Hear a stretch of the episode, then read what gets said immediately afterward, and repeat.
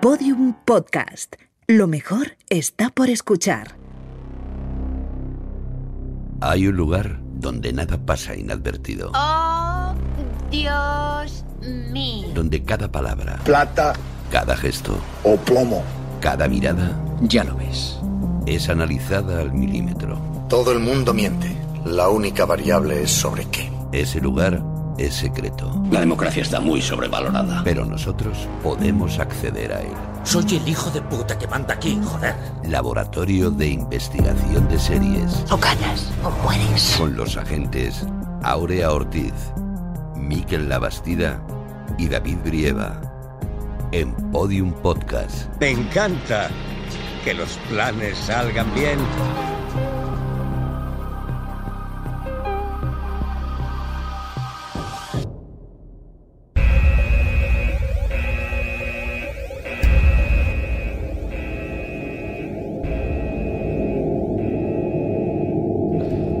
¿Y este qué hace con esa mascarilla? Y yo qué sé, ni que fuese su madre. Pero la gente la bastida, si no te quitas la máscara no te vamos a entender.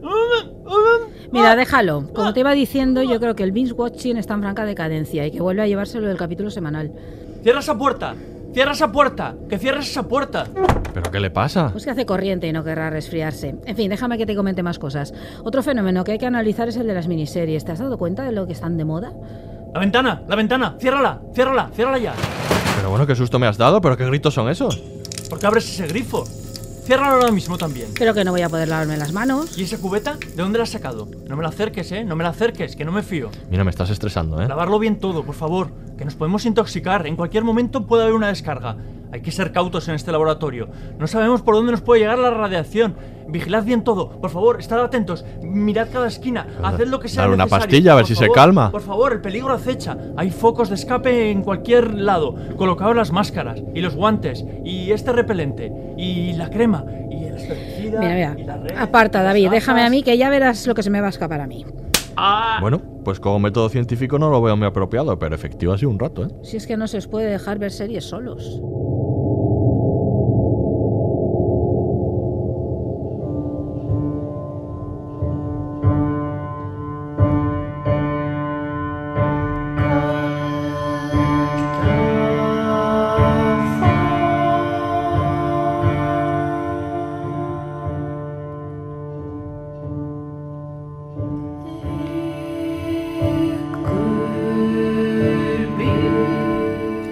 Bienvenidos al Laboratorio de Investigación de Series en el noveno capítulo de nuestra quinta temporada, el de Chernóbil.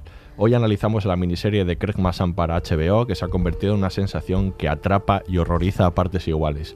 Y para esta catastrofista labor contamos con los agentes más valerosos del LIS, enfundada en su traje antirradiación por lo que pudiera pasar, la gente Aurea Ortiz. Hola Aurea. ¿Qué tal? ¿Cómo estás? Podemos Bien. hablar a pesar del traje antirradiación. Se nos Sí, oye bien, ¿no? A- a- tú hablar aunque tengas traje antirradiación, incluso no- debajo del no- agua, no, no- tengo problema. Acabo de dar un golpe de esto. No, no voy a- estoy- Dale, dale. Empezamos Vale, bien. Y con el contador Geiger en la mano y una ligera obsesión por conocer nuestros niveles de radiación, el agente Miquel Labastida. Hola, Miquel. Todo lo que sean obsesiones a mí me van bien, ya lo sabéis. Ya lo sabemos, sí. Y además hoy contamos con agentes especiales de excepción. Es ingeniero nuclear por el Instituto de Ciencias y Tecnología de La Habana. Además es doctor en simulación de reactores nucleares por la Universidad de Río de Janeiro, con 20 años de estudio e investigación en tecnología nuclear. Él es Dani Sánchez Domínguez. Hola Dani, bienvenido. Hola, gracias.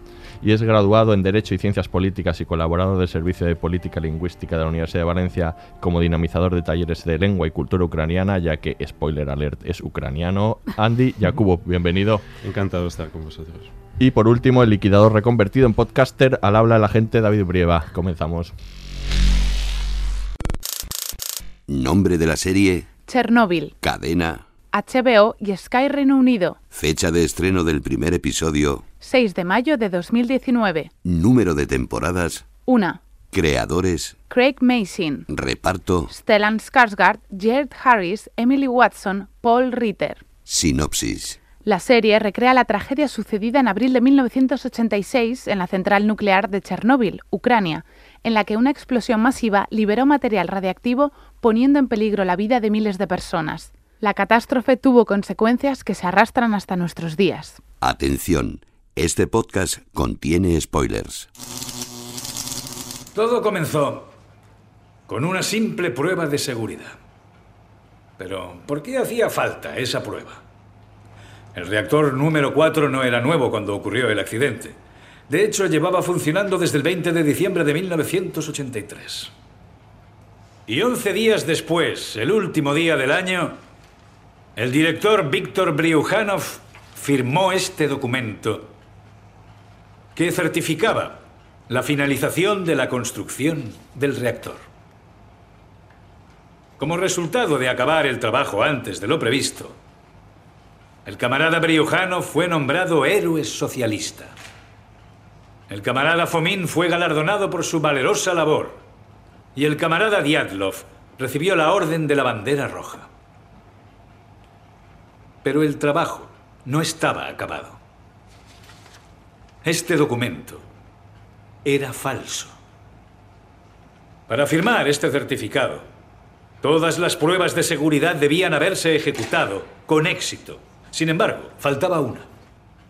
La ciencia avanza, pero una prueba solo sale bien si se ejecuta como es debido. Bueno, el primer intento fracasó. El segundo intento también fracasó. El tercer intento fracasó. Y el cuarto intento fue el 26 de abril del 86.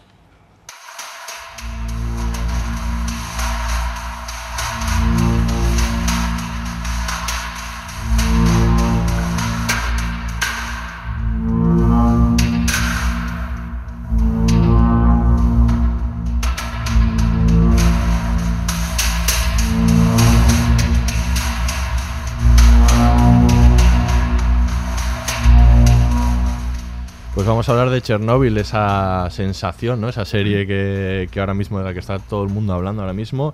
Eh, que habla sobre ese accidente nuclear, eh, probablemente el más importante ¿no? de, de la historia, junto a Fukushima 1 en 2011. Eh, y bueno, un accidente nuclear que dejó una impronta eh, en todos nosotros como sociedad. Y, y que decía Craig Massan, el creador, que él tenía 15 años, pero se acuerda vividamente, ¿no? Y, o por ejemplo, a- al- Alexander Skarsgård, que es uno de los actores que es sueco, decía. Stellan, Stellan. Stellan, perdón. Eh, es, el, es el otro Es- hermano, ese ¿no? es el padre. No, ese ah, es el ese es el padre, padre, es es. Alexander es Que el esa- hijo. es que esa saga familiar no, no- gusto, nos da más que alegría. No hay no hay uno malo. Ya Qué maravilla. que ¿eh? decía que, que, claro, como él es sueco, pues recuerda pues, que los avisos de radiación, la comida que no podían comer, ¿no? Nosotros, ya que somos un, un grupo muy variopinto, ¿no? Co- podemos contar un poco también qué qué es el recuerdo que tenemos, ¿no? Cómo, cómo recordamos o el impacto que ha generado alrededor nuestro el, el accidente de Chernobyl. Yo eh, tenía seis años, entonces lo que sí me acuerdo es que, que me acuerdo, ¿no? Que a pesar de ser tan pequeño, tengo muy, muy fresco el recuerdo de lo, de lo importante que fue, pero igual vosotros tenéis alguna, no sé, alguna idea un poco más de lo que, del impacto que tuvo, pues en España, eh, Andri en, desde luego en Ucrania, ¿no? Incluso Dani en, en Cuba. Pues yo que, yo que soy la más veterana de la sala. No quería decirlo. Lo- Gracias, ya lo digo yo. Eh, pues es que pues yo es que creo que puso de, de pronto el tema, porque el tema de la energía nuclear estaba ahí, ¿no? Yo recuerdo, ¿no? Nucleares fuera, etcétera, todos los grandes debates. Y de pronto fue brutal aquello de Chernobyl. Yo había acabado la carrera, ese año acabé, y, y es que era el tema de conversación constante. Y sobre todo la sensación de no tener ni idea de lo que estaba pasando de verdad, de hasta dónde podía alcanzar eso. Muchísimo miedo, eh, muy poco real, no sé, a veces, quiero decir, muy poco basado en lo real, algo porque pues que nadie tenía ni idea de esto, a dónde podía llegar y entonces era todo muy confuso, ¿no? Yo recuerdo sobre todo la confusión respecto a qué pasaba. Entonces, claro, había desde voces muy alarmistas de esto va a llegar a todas partes, a otras de tranquilos, todo, todo está controlado. Yo recuerdo sobre todo de confusión. En, en- en su momento, supongo que para todo el mundo fue así, ¿no? Porque no, nadie conocía Hmm. eh, ni, ni la energía nuclear en qué diablos consistía, eh, y más los de humanidades, esto es la pura verdad.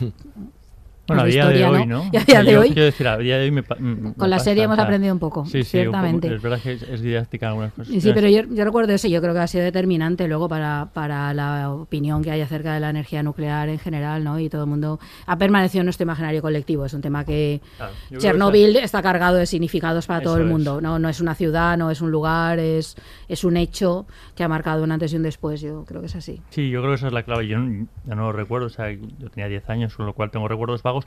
Sí, o sea, quiero decir, sí que recuerdo algo de impacto como mundial y un miedo que, o sea, quiero decir, un terror que ya se ha quedado instalado, como decía Aurea, en el, en el imaginario colectivo, ¿no? Y sobre todo pone eh, sobre la mesa eh, los peligros o la confusión que existe siempre alrededor de la energía nuclear, que curiosamente continúan a día de hoy. Yo creo que si Chernobyl, la serie, eh, ha tenido tanto éxito es porque es un un peligro, un terror, un, un, oscurantismo alrededor de ello que nos sigue preocupando. O sea, cada vez que se hablan de centrales nucleares existe cierta, cierta preocupación. Y, yo creo que parte del impacto que ha tenido la serie es, es porque lo, lo, hemos, lo, hemos, vivido durante años, ¿no? Ha sido un terror que la sociedad occidental ha tenido muy presente en, estos 30 años. Andy. Estamos, eh, cada vez que aparece publicaciones, eh, sale a la luz a la pantalla este, este hecho, Chernobyl, la pregunta que se hace es, ¿puede volver a pasar? y creo que es la pregunta que ahora mismo está en boca de, de muchos, especialmente los que defienden otros tipos de energía. No, y esta idea también un poco de, ¿no? Porque, perdón, no, que hable primero eh, perdón, eh, Dani, que su opinión. Yo era un niño, no tengo así ningún recuerdo de cómo fue Chernobyl. Eh, Cuba también era un país completamente alineado con la antigua Unión Soviética, entonces las noticias que, nos llegaban eran muy, muy pobres.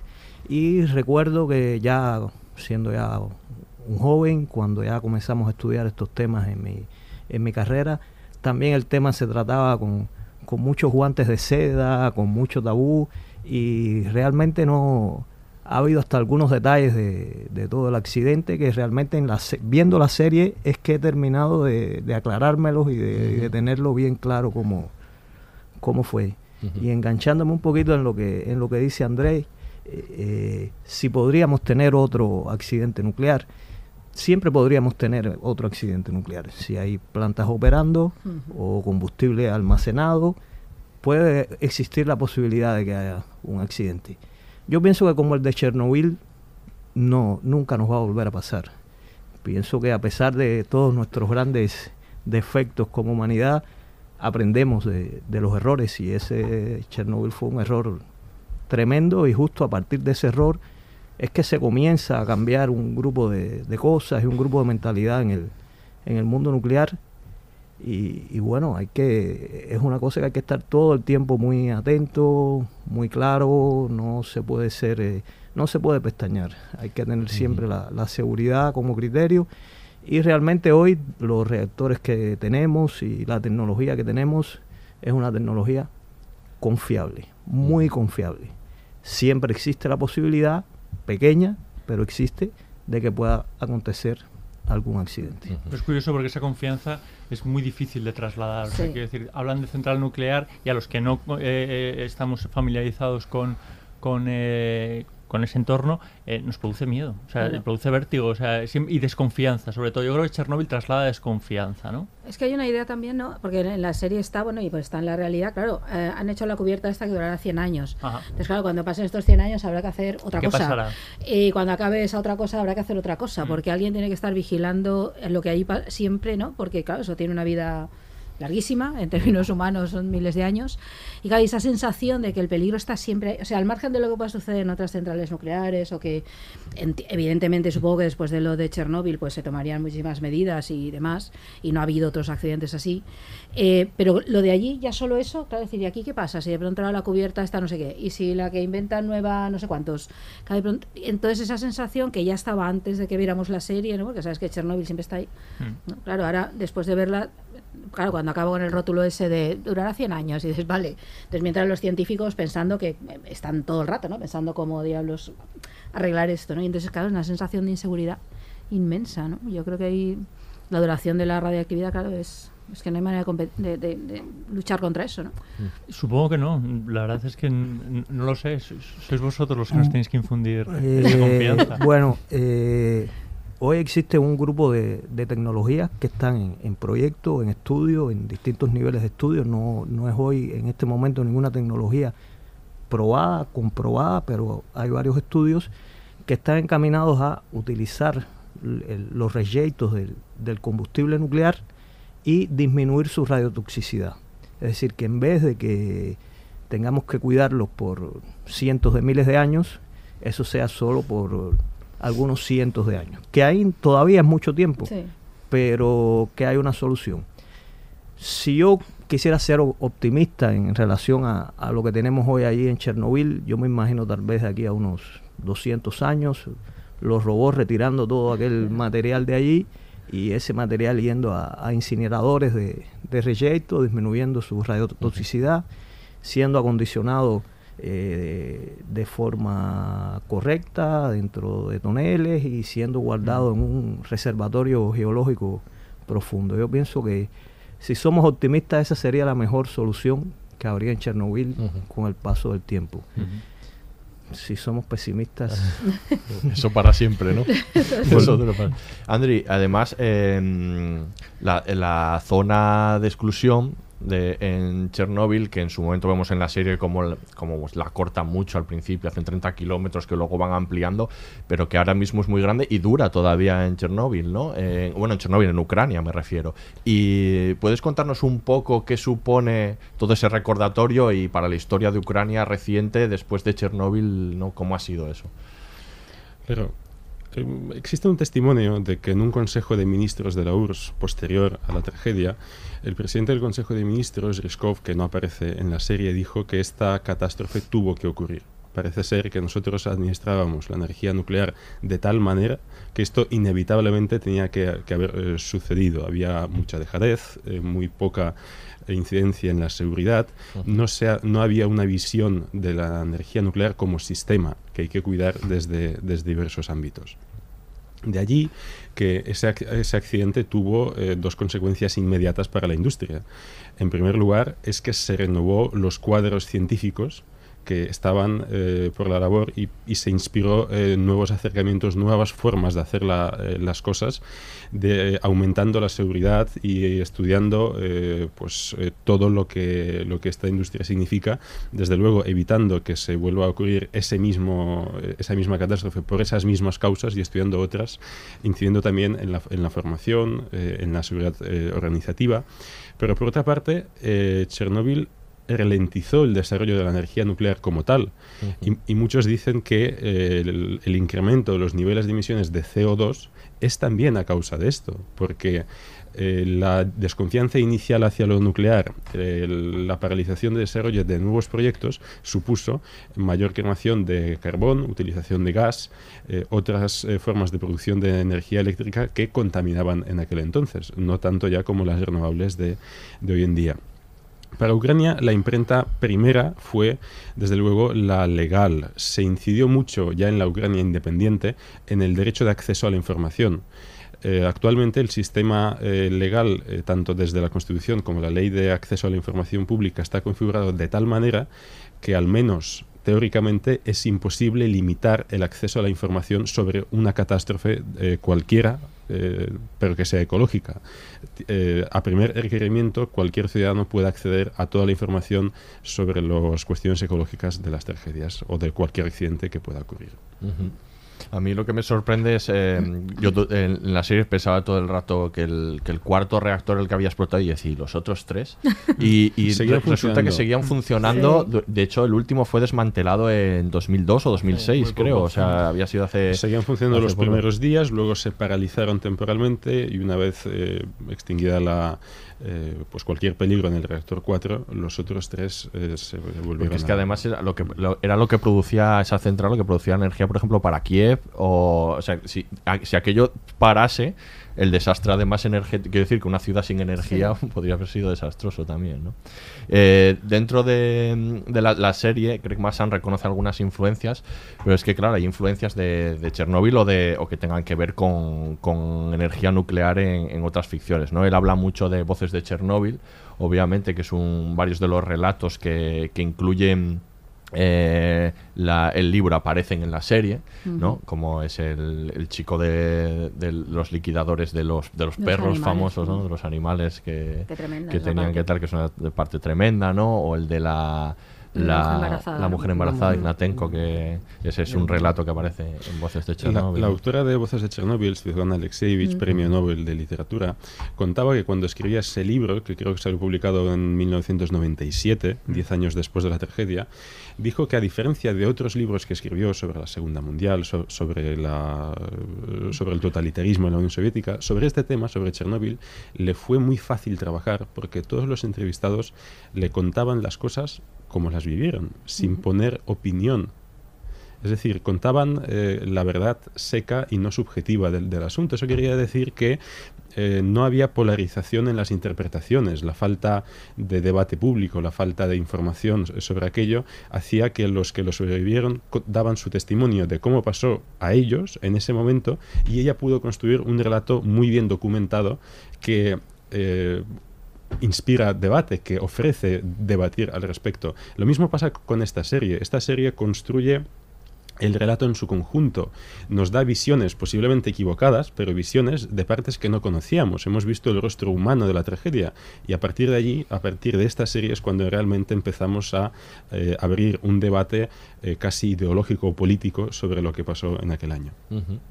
Y luego respecto a... Eh, a mí me sorprende mucho de esta, de esta serie que tenga este relato científico también construido, ¿no?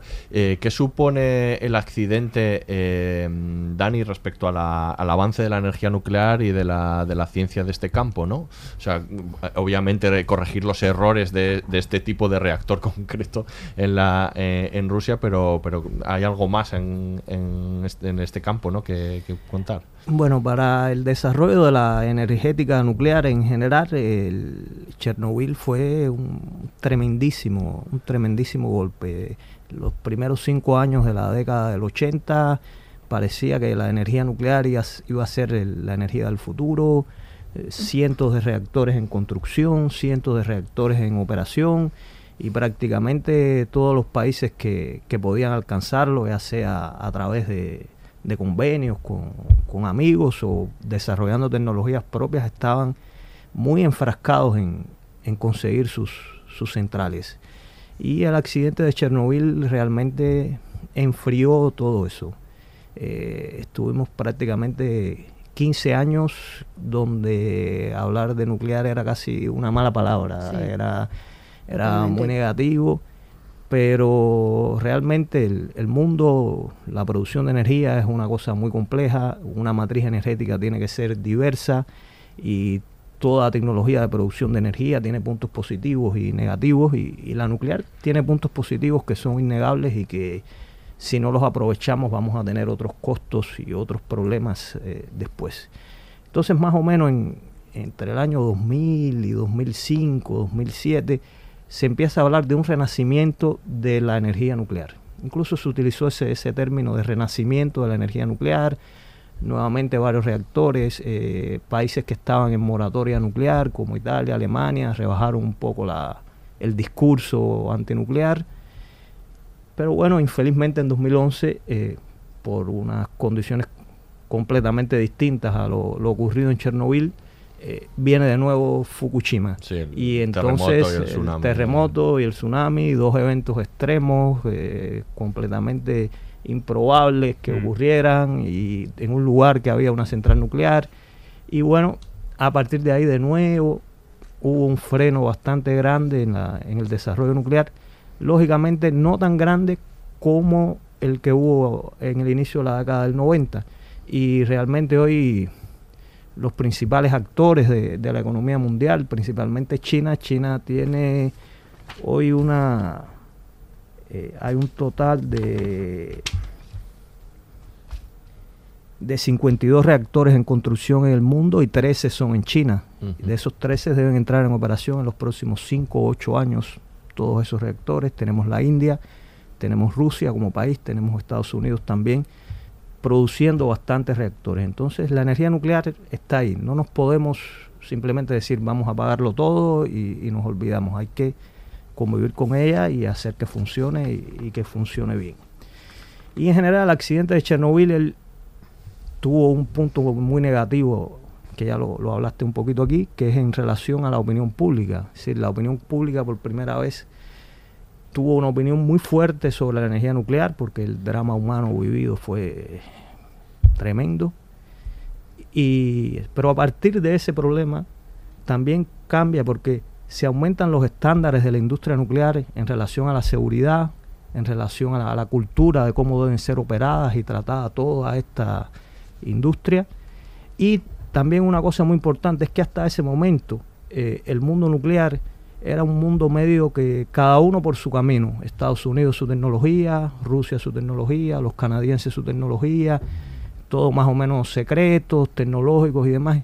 Pero en ese momento nos damos cuenta de que, de que no, que un problema de un accidente nuclear no es un problema de un país, es un problema de todos que nos va a afectar a todos. Y entonces comienza una colaboración importante, una colaboración seria entre todos los actores estos del, del mundo nuclear y realmente esa colaboración lo que nos trae es la industria nuclear que tenemos hoy y la que esperamos que sea la industria nuclear del futuro. En los años anteriores a Chernóbil, en la década de los 80, han habido intentos por parte de Francia, una gran potencia nuclear, de colaborar con la Unión Soviética en materia tecnológica. Y en contexto de la Guerra Fría, Francia fue muy criticada por Estados Unidos. Esa colaboración no llegó a, producirse. Pero el antes del accidente de Chernóbil, que cuando ocurrió, pues desde luego fue un gran shock a nivel planetario, han habido 150 accidentes nucleares antes de este. los eh, de allí también que las primeras noticias sobre un accidente en Chernóbil pues no necesariamente tenían que llevar a la, alarma. Han habido muchos antes en Estados Unidos en 1979 también importante, ¿no? De allí que eh, no, eh, la falta de información es lo que ha hecho que, conociendo esa verdad mucho después de cuando, de cuando debió ser, eh, creó una frustración adicional a lo que el problema en sí era. Claro, es que yo creo que no fue tanto el accidente de Chernobyl sobre la como la gestión ¿no? que se hizo mm. de, del accidente lo que le dio una repercusión enorme. El no conocer el alcance, ¿no? Yo creo sobre todo eso, eso ¿no? Sí, el alcance. El no ser consciente, no, sé, claro, porque muchos accidentes nucleares hay, un poco constantemente no, pero los hay, claro, como en todas otras pero claro, este de pronto era, en la serie esto también aparece, ¿no? No se sabe el número de cifra, la cifra real de muertos, claro, pues es muy complicado saber esto, porque claro, opera a distintos plazos, ¿no? La radiactividad como tal mm. y los efectos que tiene, pero claro, hay una parte de, hay algo que está ahí, que sigue provocando víctimas o mm. que no sabemos hasta dónde llega, está en la zona de exclusión, pero probablemente también fuera de la zona de exclusión. Claro, yo creo que esa parte es la que, la que da tanto terror, claro, un accidente que si se dan, claro, decías lo de, lo de Fukushima, ¿no? Que de pronto lo que era improbable va y sucede, ¿no? Y claro, y claro, pero el alcance de un accidente nuclear de esas características es brutal, claro, no es ni siquiera es medible probablemente, ¿no? Entonces yo creo que eso es lo que aterroriza. No, y somos muy ignorantes, entonces el alcance, si nos dicen que es un alcance mundial y claro, te lo crees. nos lo podemos creer, pero no lo sabemos. Pero solo el alcance mundial eh, fue la medida de la, de la población en general para saber que esto es importante. No había cultura nuclear. claro. No, no, se no, se conocían las medidas de, de, medición. Si, te decían mil o diez no sabías diferenciar ni tampoco que si era mil no, conocías el, peligro que representaba. ¿no? Incluso en la propia Unión que era una potencia nuclear, el propio Legasov luego en sus memorias dice que cómo es posible que nosotros con tantas imprentas y con tantos centros de investigación no hayamos hecho difusión sobre lo que significa la energía nuclear. ¿Qué medidas eh, tomar para la protección civil de la población. En la serie aparece que en el hospital el médico le pregunta a, su compañera ¿para qué necesitamos yodo en el mm, hospital? Y le, está aplicando leche. ¿no? y le está aplicando leche, además, en el hospital. Y sí, claro, yo creo que, eso es lo que ha cambiado fundamentalmente, ¿no? El hecho de que probablemente ahora, aunque no sirviese para nada, si hubiese algo así, todo el mundo correría en la dirección opuesta, mientras que en aquel entonces todos iban al puente a mirar las luces bonitas que estaban saliendo. Al puente. Hay que decir también que el, puente es una leyenda urbana. ¿El puente, de la muerte? Me parece que la serie... Eh, el puente existe, pero eh, no es verosímil y no está corroborado que la población en una ciudad dormitorio cerrada de régimen de, protección saliera tan fácilmente a la calle por la noche para ver un incendio. Parece, parece ser que no está comprobado y que es más una, leyenda urbana que sí que circuló con, alrededor de las noticias de aquellos hechos y que viene muy bien a la serie para, para realmente ilustrar el desconocimiento de la población, que sí que lo había. Entonces, quizá no, no en los términos en los que lo ilustra la serie, pero el sentido de, de- de esas imágenes se reproduce en lo que entonces Pero pasó. en estas Pues- excursiones imposibles que ahora se están haciendo allí, les llevan a ese, a ese, a ese Sí, porque puente. hay pa- turismo a Chernóbil, es increíble. para, supongo para alimentar la, la, la, la leyenda, ¿no? Claro, sí. Bueno, en la, en la propia serie al final es que dice en, El puente en de la- de la que muerte, todos sí, los que sí. estuvieron en el puente murieron, o sea Sí, que sí. sigue construyéndose tal. Ahora de todas formas vamos a seguir desgranando, vamos a empezar de hecho a desgranar, a hablar eh, profundidad de la serie, esa mezcla entre realidad y ficción. Vamos a escuchar otro corte y continuamos. Cherkov dice que repararán los reactores después del juicio. ¿Y le has creído? El Estado no los reparará voluntariamente porque reconocer el problema sería admitir su mentira. Tendremos que obligarlos. Me gustaría pensar que con mi testimonio bastaría. Pero sé cómo funciona el mundo. Entonces me matarán, Homiuk. Me pediste que averiguara lo que pasó. Hablé con muchas personas y apunté cada palabra. Lo apunté todo. En estos cuadernos. Estos son de los que siguen vivos y estos de los que han muerto. Murieron rescatando a otros, apagando incendios, atendiendo a los heridos. Ni dudaron ni titubearon. Solo hicieron lo que tenían que hacer. Yo también. Yo también. Fui hasta un reactor expuesto. Así que, como ves, he dado mi vida. ¿No es suficiente? No, lo siento, pero no lo es.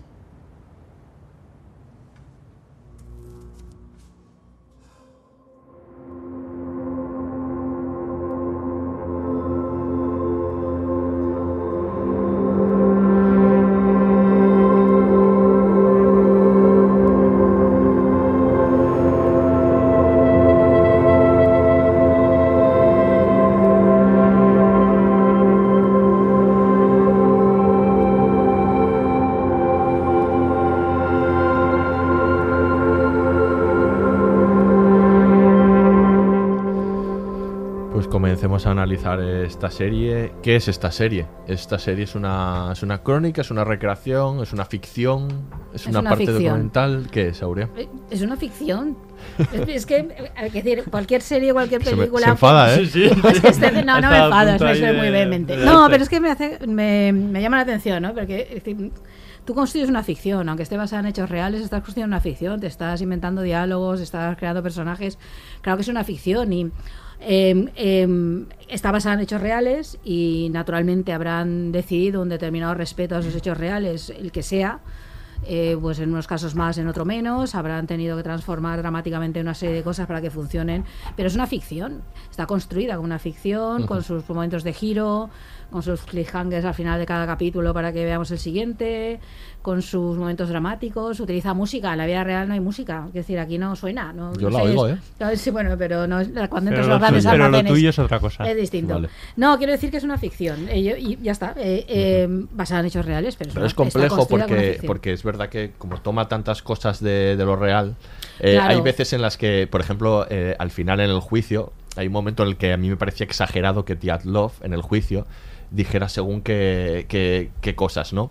Decía yo, es que le están construyendo como un personaje demasiado malvado Sí. porque cómo va a decir que estaba en el baño en el juicio dice, no, yo estaba en el baño. Bueno, resulta que lo dijo en, el, en el juicio y está registrado, ¿no? Entonces, me refiero a esa, co- Sí. esa confusión entre lo que dices, mira qué ficción y, y luego como recoge cuestiones reales. El problema ¿no? de la Pues- ficción es que utiliza nombres y apellidos Claro. de Claro. personas que o ya murieron o siguen vivas. Mm.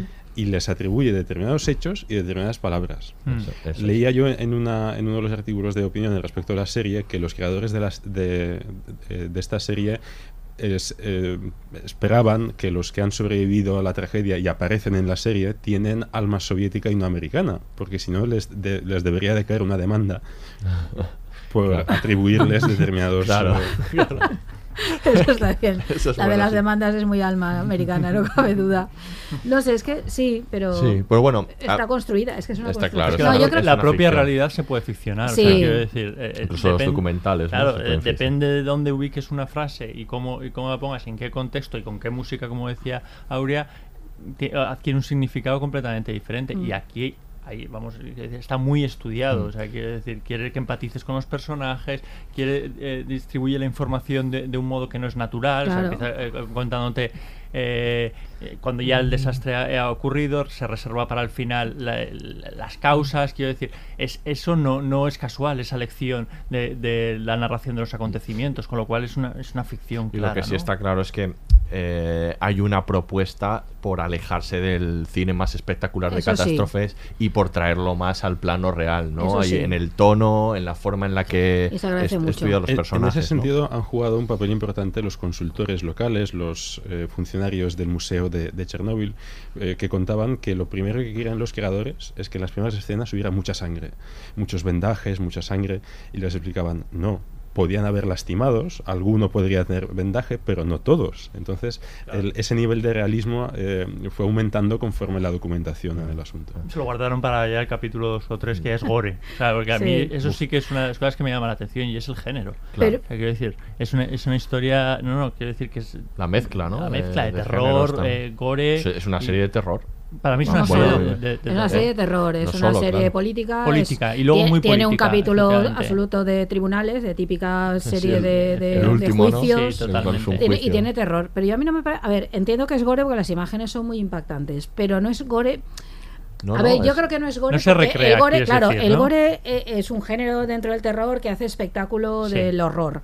Yo creo que aquí no está haciendo espectáculo del horror. Hace espectáculo del horror querido. O sea, van a- van a- tú vas a ver una película gore y ver cómo eh, des- Sí, sí, que sí. se abren cabezas y se, se- se descuartizan cuerpos. Porque Mm. forma parte del, del sello del género. Yo creo que aquí lo que muestra es real, o sea, son efectos reales de la radiación. Lo muestra solo en momentos concretos, es decir, ese no es el tono global de la serie. Y creo El que tiene más que ver con el 13 es- realismo del que hablaba Andri, probablemente, y con la necesidad de mostrar el efecto que tiene la radiación de verdad, o sea, algo Sí, que sí, sucede. Entonces, a mí las imágenes son efectivamente muy duras y sí que son gore en el sentido que hay sangre y todo lo que tú quieras, cuerpos descomponiéndose, pero no creo que, te- que no es su objetivo, no está utilizado de ese modo. Yo creo que forma parte del mundo de la serie. Igual que en un momento determinado se va a la escena, a la, a la parte esta de los tipos que matan a los perros, que es brutal que a priori es como un trocito ahí metido de algo que no está dentro de la serie, pero que está en el tono de la serie, está Pero es contándonos que cada, los diversos cada capítulo tiene un tono, tiene. tú lo has dicho, Totalmente, decir, el último capítulo es un capítulo judicial, el capítulo anterior, el de los perros, es un capítulo más bien dramático, o sea, quiero decir, ahí hay poca recreación y es más el drama personal de tener que disparar a un perro cuando vienes de un capítulo 3 que es bastante eh, evidente o por lo menos muestra las consecuencias que, tiene, que, que ha tenido la tragedia en cuerpos y demás, que es verdad que no se recrea, pero Sí, porque salen tampoco, dos, apa- pero tampoco salen dos no, está todo el rato en eso, salen Sí, sí, dos sí, y además pero- vinculados a una historia pero central. salen muy bien. O sea, quiero decir, Claro que lo- salen lo, muy bien, sí. lo ves muy Sí. bien. Es a- a de hecho, que, no de pasa hecho decían de que, lado. que- Quiere que te fijes. decían que, que el personaje que sale más, más desastrado que es Ak- Akimov es Akimov. Akimov, eh, decían que tenían una escena eh, posterior en la que iba a salir su degradación si es que eso ya no es la degradación máxima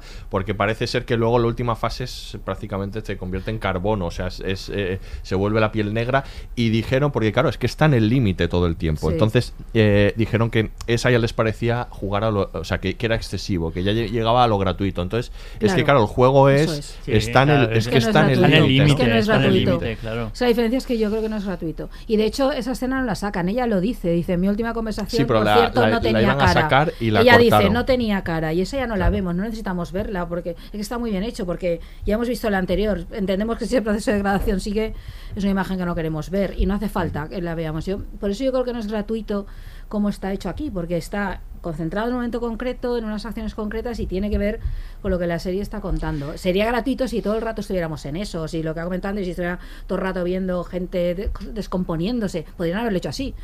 Podría haber Sí. sido un punto de partida, pero sin embargo No, no, no, está. está claro. Y por eso creo que es gore, pero no. Porque las imágenes son duras, pero no tiene ese objetivo, no tiene ese sentido. Y en cuanto al terror hay que destacar las dos escenas maravillosas, la del agua, la de los buceadores Sí. que lo llamaban, que eran, que eran ingenieros, lo con, con las linternas que se apagan, y ese y esa escena tremenda del tejado, ¿no? Los que van al tejado a retirar el, El grafito. grafito, Biorobots, que eso es puro que Es una, que es una, eso es puro que es terror, una ¿eh? palabra que a mí me, Sí. ya me ha producido terror. O sea, Sí. es decir, se puede, ser- se puede utilizar un eufemismo más. Ostras, se puede ser más Tiene pues, sí. es, pues Cruel. uno- unas Sí. más de 3.000 personas hicieron eso, tenían un minuto cada uno para salir ahí cagando hostias a, Y estos, a diferencia eh, de los buceadores, sí que eran voluntarios. De los 500.000 movilizados de reservistas, se seleccionó 5.000, eh, todos voluntarios, y de estos 5.000, solo unos 3.000 intervinieron como biorobots. En cambio, los... A ver, los- se les llamaba así.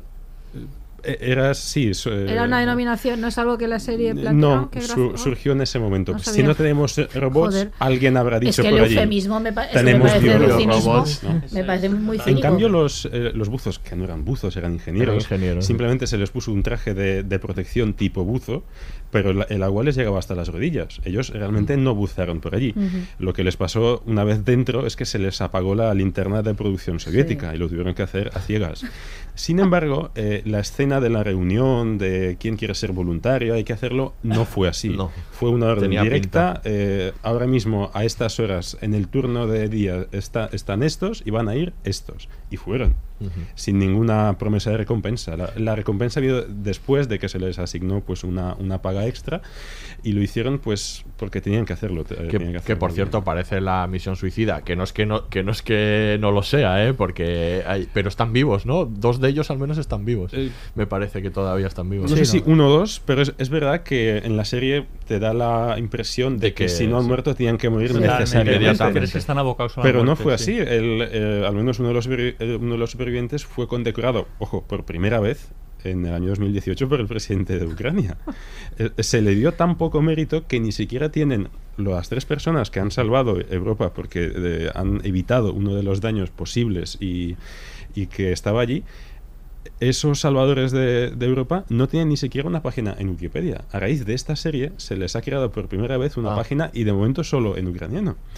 Entonces, el, lo Tienes que, que traducirla en la Wikipedia, esa. Lo- el, el gran logro de, eh, de esta serie es que realmente es un ejercicio de justicia que pone rostro humano no solo a la tragedia, sino a los liquidadores, que se les llama así, a todo el personal que participó en la extinción de las consecuencias. Y otra faceta que tiene la serie que a mí me alucina, que es la parte científica de la serie, en la que el último capítulo hace un ese, ese juicio en el que hay una hay una explicación ¿no? de Consigue toda, que de toda la hasta los ciencia, más tontos lo que es lo más entendamos. que, que exactamente que, que existe que- consigue que lo entendamos y que hace emocionante lo más anticlimático del mundo, ¿no? Que sí que el clima sea una explicación científica. Vamos a pasar el, el test, Dani, a ver si toda la explicación científica que da, que a mí me parece muy loable, si, si además es, es, eh, correcta, ¿no? Y, y- y- y es pr- probada. Yo pienso que la serie, siendo ficción, ella realmente es un documento importante porque, salvo muy pequeños detalles, todo lo que se explica allí se Toda explica con un- ¿no? toda la esencia, es un lenguaje claro, un lenguaje que cualquier persona que no sea de ese tema lo puede acompañar.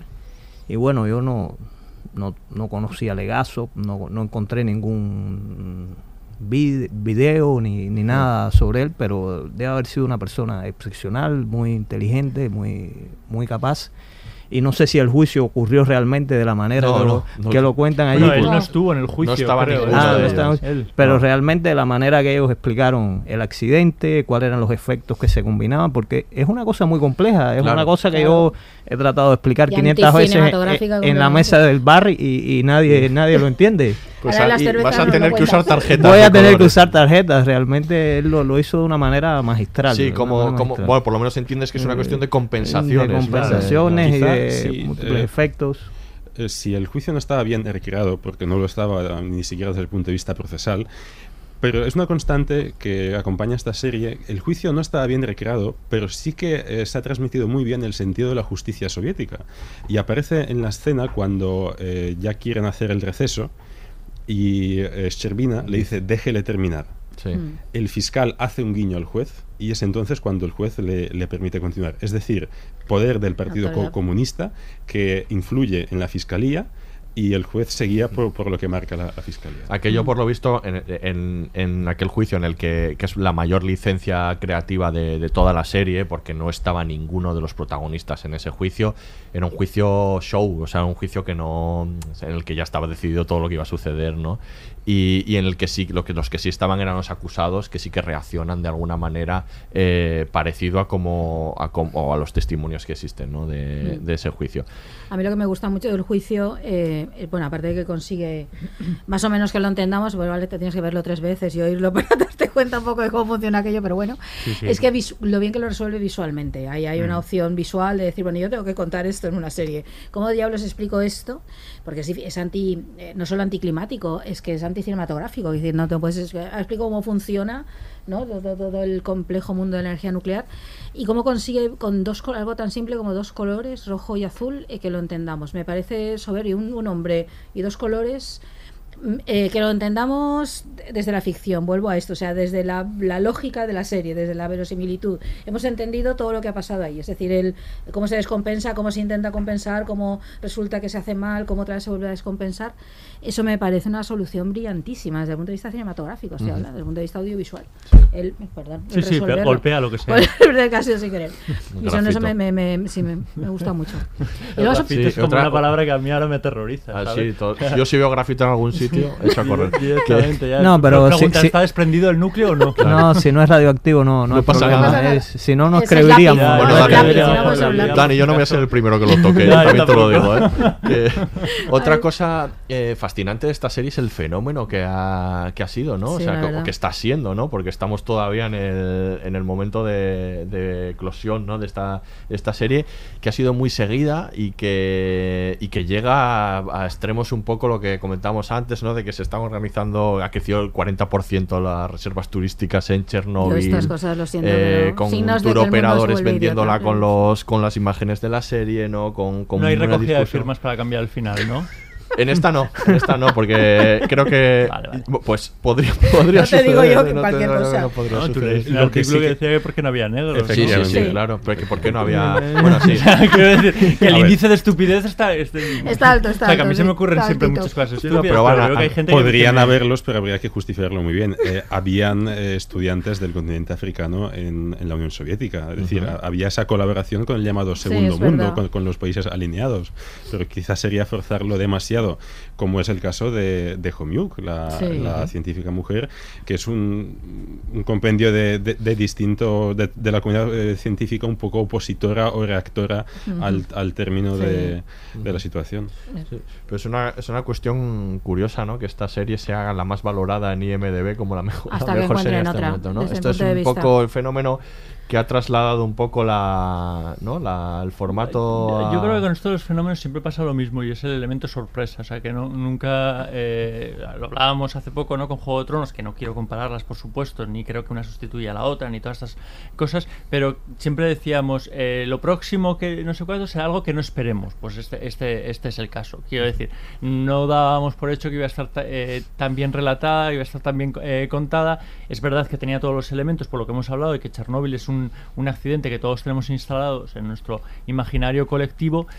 Y, y luego es que creo que vivimos al margen de todo esto, o sea, está muy bien hecha y yo de verdad pienso que es una serie magnífica, no la mejor de la historia, pero que pienso que es una serie que está muy, muy bien narrada, pero tenemos mucha necesidad de Sí. hablar de la serie del momento, eh, un Mm. antes y un después, eh, lo que nunca se había hecho, o sea, eh, Pero hay, no es muy hay ciertas sorprendente- etiquetas que nos gustan. Este que es nos el discurso de las redes, es la lógica de las redes. Pero ¿no crees que es muy sorprendente? como muy rápido, no muy binario, efervescente. sí, quiero decir sí. que seguramente dentro de tres días ya, ya pero el, habrá el- serie. pero el tipo de serie que es, o sea, Sí. no es muy sorprendente que sea esta serie la que es, de la que todo el mundo está hablando. Me parece un poco exigente hasta cierto punto. Me parece, no sé. Hombre, es- no es Juego de Tronos. A ver, tiene un planteamiento tal vez poco comercial, por decirlo de un ¿Poco modo. comercial? No, de un modo que tal vez, no sé, no recuerda. No sé, no es muy espectacular. ¿no? está concebida desde el espectáculo. eh, por ejemplo, eh, eh, pensar una- el accidente este, eh, no sé, como se hacen en general las películas de acción o series de acción, estaría llena de helicópteros, eh, Sí, eh, sí, sí, ráfagas, que decir, este tipo de montaje de- del concepto de espectáculo que aquí no Explosiones está, gigantes, ¿no? explosiones, lo de los lo que no lo comentamos antes, no heridos, tal, todo en un concepto de espectáculo. De hecho decimos cuando hay accidentes el accidente es espectacular. Es un a mí siempre me llama la atención que se utilice este concepto, ¿no? A veces, ¿no? Para masacres y cosas así. Sí. Esta, esta huye de ese concepto de espectáculo la serie deliberadamente, Pero- porque porque está porque está muy construida desde la mirada humana, está muy construida desde los personajes. Yo creo que es una serie que está muy bien pensada para Claro. enganchar. O sea, quiero decir, eh, empieza de una manera que otras- te desconcierta. Otras eh, como- tienes protagonistas mm, Pero está basado en un hecho real, especialmente que eso siempre carismáticos. eh, engancha, lo de basado en hechos reales. Hay unos personajes, una persona que está embarazada, que se, está separada de, Sí. de su marido, que es un- creemos que es un héroe. Quiero decir, mm, hay bastantes elementos para que, eh, para que te enganche y siempre con el halo de que ha sido un hecho eh, real. Sí, ¿no? y el uso de recursos del cine de terror, por ejemplo, Y también. lo que tú decías, los cliffhangers, o sea, que ese final de capítulo del, se- del segundo capítulo, cuando se Sí. apagan las, la- las linternas, te deja con ganas de saber más, Sí, porque encima quiero sí, decir, tu sí. mente siempre va más allá y Claro. piensas, madre mía, ¿qué les habrá pasado a estas personas? Bueno, mucho rato, yo estoy mucho rato diciendo, madre mía, madre mía, madre mía. o sea, A mí me parece que eh, los creadores de la serie, al, quizá cuando tuvieron la idea de, de hacer una, una serie, un proyecto televisivo sobre la mayor catástrofe nuclear de la historia, eh, realmente creían que debe de ser algo espectacular. Pero me parece que eh, en el momento de los hechos no fue nada espectacular. Claro. Incluso ellos hacen un esfuerzo muy grande por intentar eh, aportar elementos de espectáculo a, en momentos cronológicos que no corresponden. Por ejemplo, la caída del helicóptero no pasó hasta meses después, ya en la construcción del primer eh, eh, sarcófago. Intentan eh, juntar di- las distintas digamos, los distintos sucesos que sí que fueron así, lo del hospital, el helicóptero, etcétera, eh, pero juntando, confundiendo tiempos y personajes. Intentan transmitir todos los sentimientos eh, por darle algún, eh, algún tipo de, de relevancia sentimental a aquello, pero los que estuvieron allí los primeros días, las primeras horas, realmente no tenían esa concepción de que eh, esto es algo que, que no podemos ¿Y a ti lo del Y- idioma qué te pareció? Eh, Que esté, que esté rodada en inglés es otra, que es otra de las, un gran de debate, las- Es otro de los polémicas. de debate, ¿no? Bueno, en, en el audio del original aparece alguna canción en, en ruso, eh, aparece alguna mención, los mensajes eh, durante la evacuación se, Sí. se hacen en ruso y se subtitulan. Sí, y las Eh, tablillas están en cirílico. Efectivamente, eh, incluso está muy bien eh, escenificada eh, en, el- en la escena de los mineros. Incluso hay carteles que pone en ruso eh, cuál es la norma de extracción de carbón que tienen que hacer. Es decir, inspira muy bien eh, ese momento de, Y pero entonces no te choca que hablen en inglés con todo ese mundo construido. A ti, por ejemplo, es que es uno de los grandes debates que hay en la, en la Que- serie acerca de por qué no está hablada.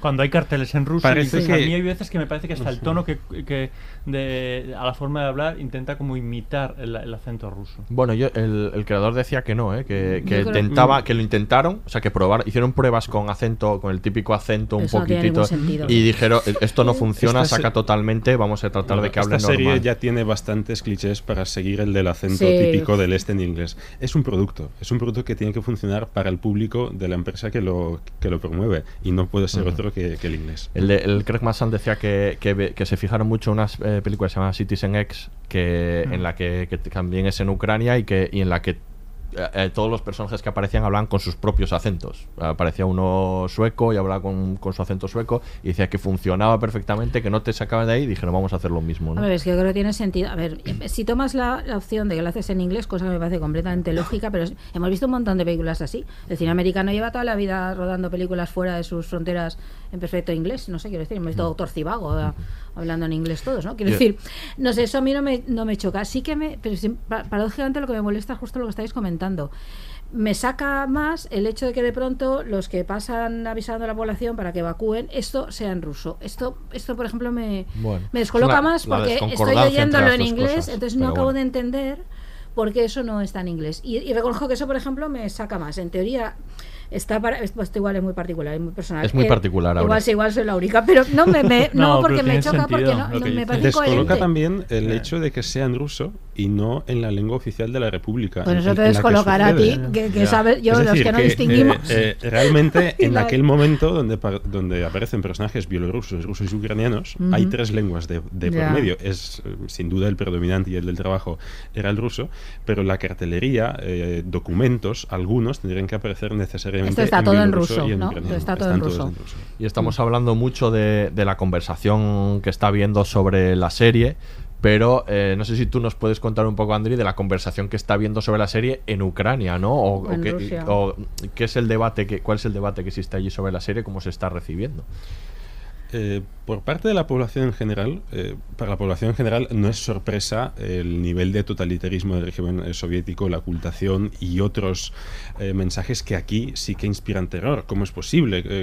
que no es concebible. Allí, pues digamos, es una de las cosas que están asumidas. Y lo que llama la atención, lo que se está debatiendo es realmente el reconocimiento a casi medio millón, más de medio millón de, personas que, que fueron implicadas en esa tragedia.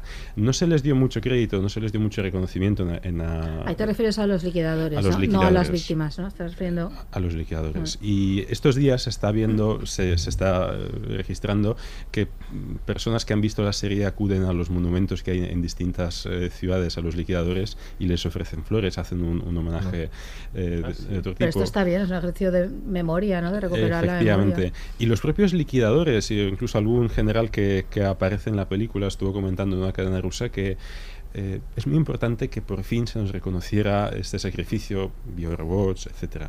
Pero también está teniendo otras lecturas. Por ejemplo, a nivel cinematográfico en Ucrania se está diciendo, bueno, ¿qué hemos hecho mal para que esta serie no se grabe en Ucrania. Claro. Hay muy pocas escenas grabadas en Ucrania, hay algunas cuantas de, de, la capital, pero todo lo que es central nuclear y la ciudad de Pripyat está grabado en Lituania, que tiene una ciudad nuclear, eh, una central nuclear y una ciudad satélite exactamente iguales eh, con los mismos diseños de construcción como solía ser en la, Unión, Soviética aprovechando los diseños arquitectónicos ¿no?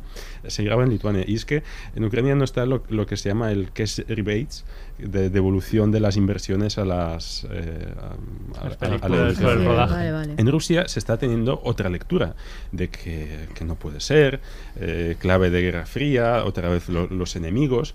Y habréis leído que la idea es hacer otra serie versión rusa de que todo es culpa de la CIA, que, que aquel día tenía eh, un agente infiltrado dentro de la central nuclear y que provocó que estaban haciendo este otra, pero no pero he leído, he leído que ya han empezado a... Sí, sí, porque esta serie se anunció en realidad, le leí eh, ayer a Jorge Carrión, en julio del año pasado. O sea, todavía no se había estrenado esta. Que ya se había eh, empezado las labores de guion, preproducción. O sea, no sé si ya imaginaban que esta iba a ser, no sé, pero que no ha sido como reacción que ahora alguien ha sacado y ha dicho, pues vamos a hacer nuestra contraversión. Bueno, si, si esta serie se, han trabajado en ellas dos o tres años, la, noticia reconocida, los servicios respectivos funcionan de la manera que tienen. Sí, bueno, pero no sé si habían tenido acceso a verla, no sé, pero bueno, podían imaginar cómo podría ser la lo, versión. Lo importante es que esta serie completa el relato, y una vez completado el relato, ahora empezamos a discutir que si fue un terremoto, si fue la CIA, si fue una causa ajena. Lo que pasa es que es curioso el poder de las series, o bueno, de las ficciones en general, del audiovisual,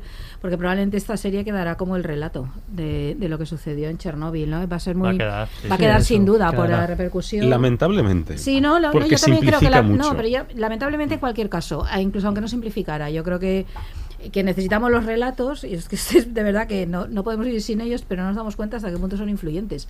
Y muchas de las cosas en realidad que sabemos a veces del mundo, las hemos visto en películas o en series, no somos conscientes de ello. Yo creo que una serie como esta también nos permite reflexionar, porque va a quedar como el relato de lo que pasó. Y claro, va a costar mucho alguna, a lo mejor cosas concretas y se pueden como desmentir o completar, decir, no, mira, es que este personaje no, sé qué. Pero el relato va a ser un poco este, porque la serie tiene una repercusión enorme y, y claro, que tienen una función social pero tampoco está para tan debatir. Mal, ¿no? no, está muy bien, el, sí, pero es, pero es interesante. Quizá Y quizá no necesitábamos. Es que a veces simplificar las cosas viene, viene bien, pero o sea, es que hay otros relatos, hay otras series sobre centrales nucleares que tiran de fantasía. Dark se me está ocurriendo, por ejemplo, ¿no? En Netflix, claro pues mejor atenernos a algo que sea lo más serio. Pues no, la, zona. No, eh, ahora que los guionistas han publicado el guion de la serie, eh, es ah. accesible para leerlo, hay que entender que, eh, desde luego, hay que consultarlo, hay que tenerlo como referencia tanto la serie como, como el guion. Pero no en su letra, sino en el espíritu. no es, lo que te enseña la, la escena, sino lo que significa esa escena en cada momento de la serie. Claro, históricamente no sé, pero yo creo que científicamente, como tú antes decías, eh, sí que nos, nos, aproxima de alguna manera a, tener muy en cuenta lo que hay alrededor de la energía nuclear, si debemos tenerle miedo o no tanto, porque si está controlada no, no es tan peligrosa. no, yo pienso que la serie va de nuevo a, poner el debate eh, encima de la mesa y, bueno, es natural que lo que no conocemos lo, rechazamos o lo, evitamos o lo, juzgamos mal. Yo pienso que la serie va a obligar nuevamente al, al mundo de la energía nuclear a, reinventarse, a, decir qué ha hecho, qué ha mejorado y a divulgarse, porque un gran problema que tiene la ciencia en general es que los científicos trabajan en su laboratorio, hacen sus descubrimientos, hacen sus cosas, pero quien está fuera de ese mundo no se entera de nada.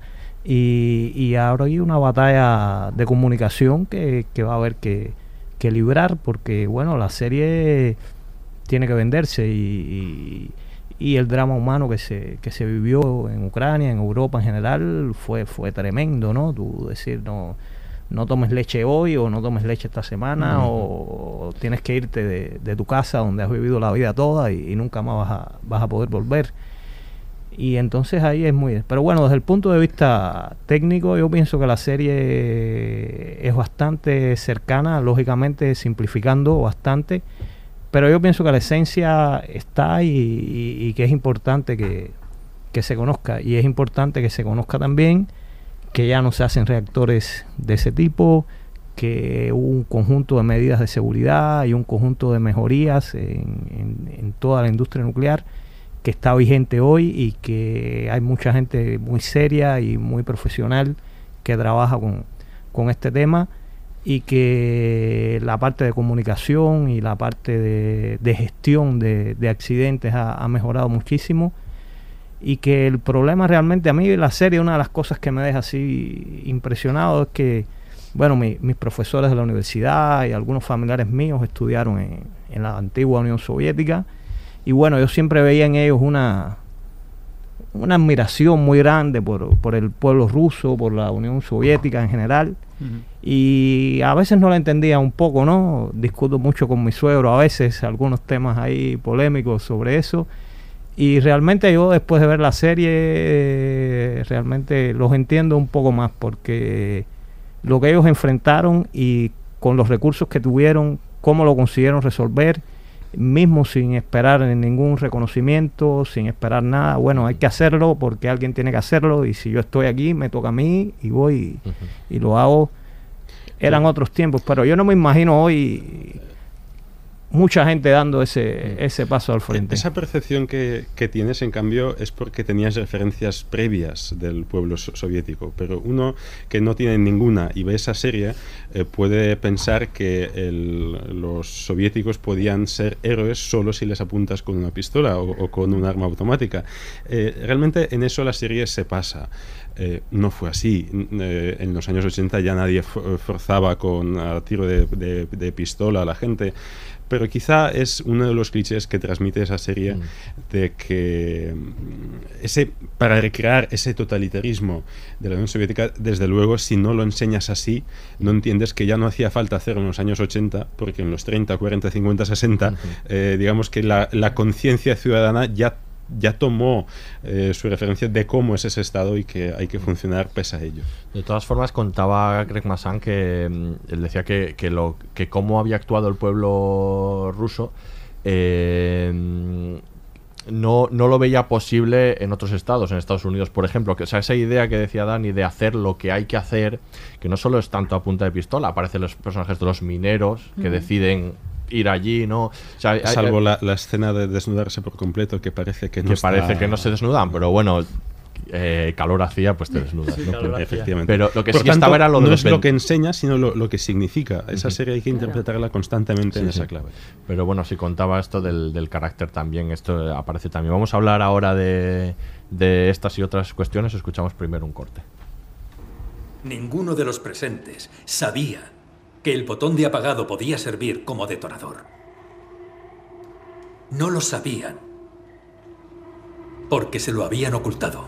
Camarada Legasov, está contradiciendo sus declaraciones en Viena. Lo que dije en Viena era mentira. Mentí al mundo. No fui el único que guardó el secreto, fuimos muchos. Solo seguíamos órdenes del KGB y del Comité Central. Pero ahora mismo hay 16 reactores en la Unión Soviética con el mismo fallo fatal. Tres de ellos siguen en marcha a menos de 20 kilómetros de aquí, en Chernóbil. Profesor Legasov, si intenta sugerir que el Estado soviético es responsable de lo que pasó, le advierto que está entrando en terreno peligroso. Ya he estado en terreno peligroso. Todos lo estamos ahora. Por nuestros secretos y mentiras. Y eso es lo que nos define. Cuando la verdad ofende, nosotros mentimos y mentimos hasta que olvidamos que la verdad sigue ahí. Y aún así, sigue ahí. Cada mentira que decimos supone una deuda a la verdad. Tarde o temprano esa deuda se paga. Así es como explota el núcleo de un reactor RBMK. Con mentiras.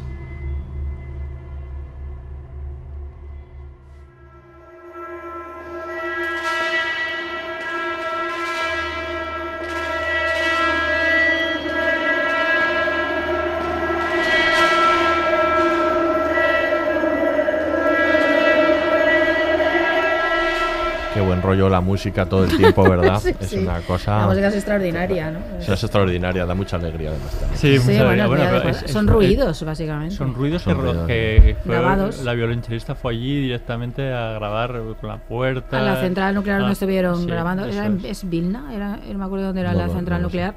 Es que que es yo una de las que que se cerró. nombre le, le mi- miro a Andrei para ver si lo habéis dicho de una manera aproximada o, o mira raro. Se llama Andri, por, te lo digo por. ya, ya dices mal ese, pues a partir de ahí ya. Por eso es el único nombre que he dicho, o sea que me he atrevido a decir. Pues mira, mal. he dicho mal. Pero quiero decir, es mi sino. Vamos a hablar un poco, decía. deci- eh, escuchamos el corte, ¿no? Cómo explota el reactor nuclear con mentiras. Decía Craig Massan que, que lo- de lo que iba la serie era un poco del coste de las mentiras, ¿no? Y de cómo el peligro de la narrativa y cómo se cuenta, ¿no? De la, eh, hay, hay un. A mí me parece que en la serie hay un discurso sobre el poder y cómo funciona el poder No que es muy interesante, que a mí me parece que eso eh, trasciende un poco de qué sistema esté hablando Hmm. y eso me parece que, que salva, digamos, un poco el espíritu global de la serie, pero sí que me parece que hay ciertos clichés a la hora de hablar ¿no? de, de este, eh, de, de este sistema de comunismo ruso en el que a veces presenta algunos personajes un poco clichés, ¿no? que vienen de, de muchas series y ficciones anteriores. Yo creo que deriva mucho de lo que hemos visto en el cine de espías, bueno, en todo el cine de la Guerra Fría y en la visión que Hollywood ha ofrecido un poco de los de la Rusia soviética. Yo tengo esa sensación, tengo la sensación de que soy- aparte que la imagen remite también, ¿no? Por lo- y eso, pero yo creo que sí, que a veces es un poco burdo el retrato. eh, Es un sistema totalitario, claro, eh, pero yo creo que a veces es un poco burdo el retrato.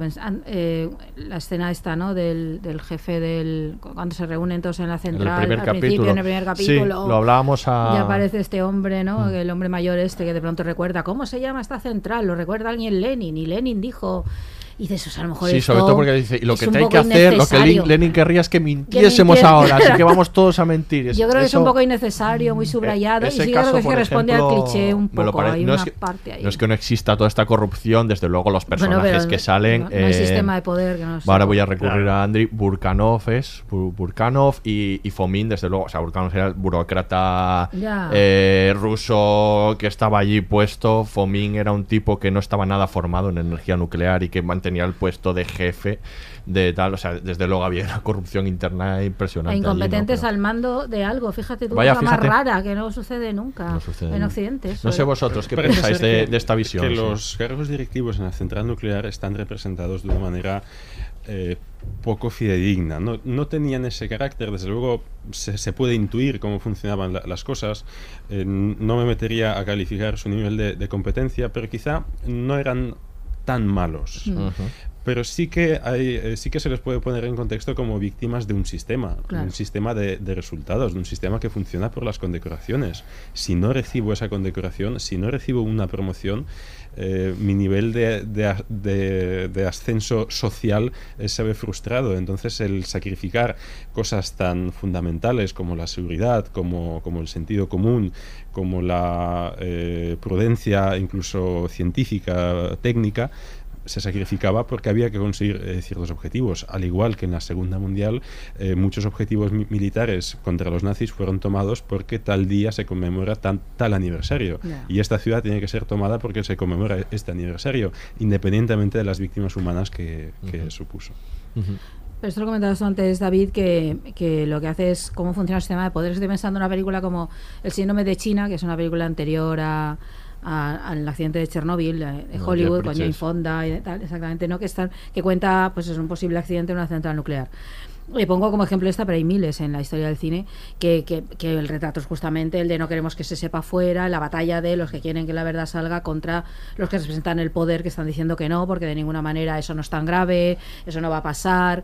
Yo creo que eso es un mecanismo que hemos visto mil veces y que conocemos, es decir, el de, ¿no? el de eh, que es real, que, que obviamente aquí está colocado en un sistema político concreto, en un momento concreto y unas condiciones concretas, y entonces tiene sus características propias, Pero es muy humano y... pero es muy humano y Yo sucede en todas partes. Y fue- perfectamente per- perfectamente a- a otros casos que y que me creo que eso podría haber España sucedido, que- pero que yo creo que eso podría haber sucedido en cualquier otro sitio, Hombre, que hayan utilizado 11M, materiales claro. de mala calidad para construir una central nuclear, pues ¿por qué no me voy a creer eso en otro país? Por- porque esas cosas pasan para una central nuclear o cualquier otra cosa. Entonces yo creo que, que sí, que, la, que está eh, ahí. la mentira, aparte de, de que caracterizaba eh, to- Sí, sí, toda la, historia soviética de- y su régimen, no podía ser de otra manera. Claro. Porque lo, lo comentabas antes, eh, si no hay un clima de confianza en el mundo, no sale la, la verdad. La verdad en cualquier relación personal, familiar, mundial, sale de un clima de confianza y de cooperación. Como no lo había, como teníamos ese vicio del sistema bipolar de organización del mundo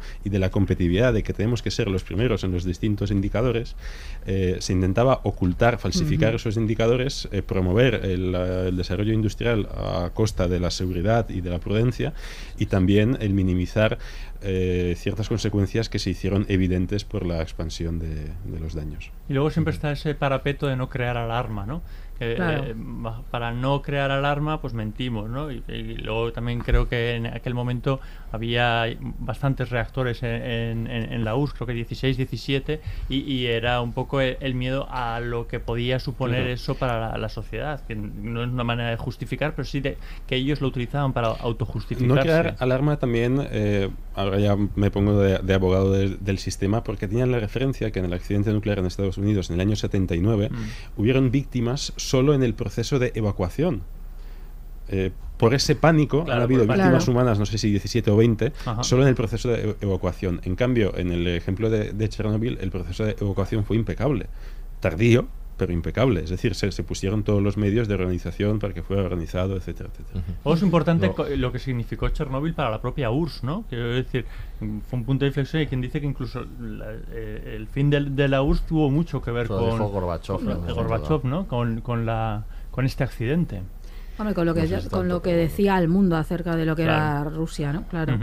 Lo, que, lo, lo que, lo, que, lo que la gente Bueno, lo que se decía, interpretaba, ¿no? la, la serie propone, dice esta frase de lo que no quiere ser eh, el Estado soviético es humillado, ¿no? Eso lo dice en un momento dado, ¿no? Y al final Mm. parece que precisamente es lo que sucede. Sí, el miedo a la humillación caracteriza el, régimen ruso independientemente de- del imperio zarista, el, el imperio Ujú. soviético que también lo fue, y, y en cierta medida se, se- se manifiesta también en el estado actual de las cosas.